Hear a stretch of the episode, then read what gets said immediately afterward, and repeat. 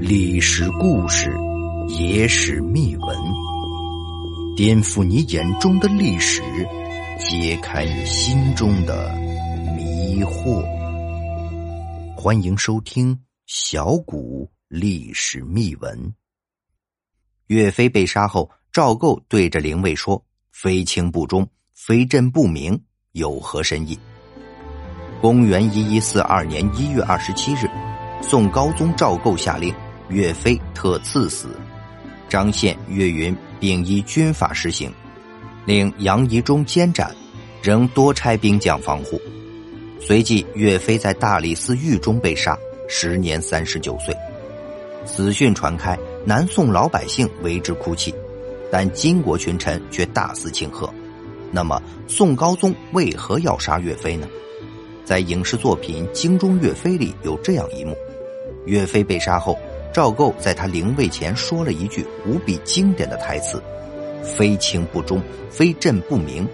你的公道在这里，朕的天下也在这里。”这句话很好理解。我知道你岳飞是个大忠臣，不是我要杀你。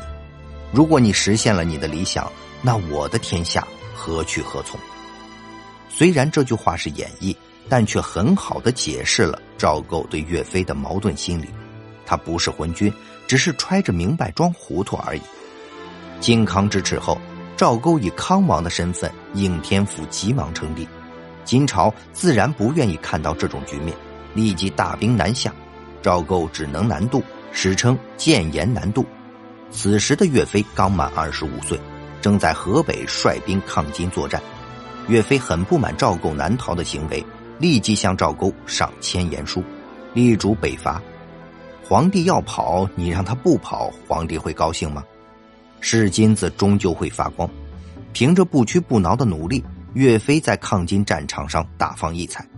然而，岳飞战功越大，名头越响亮，危险却离他越接近。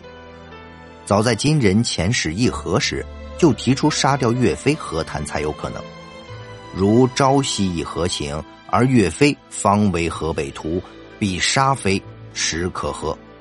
反观赵构，多年的安宁生活已经让他失去了进取之心，只希望能偏安江南。于是秦桧就以莫须有杀掉岳飞，这是岳飞被杀的最主要原因。纵观两宋，一直保持着文人领兵、武将领兵，一旦做大，很容易引起猜忌，而且往往下场悲凉。好了，以上就是本期的内容。如果您喜欢我们的节目，欢迎订阅、点赞、转发，感谢大家的支持。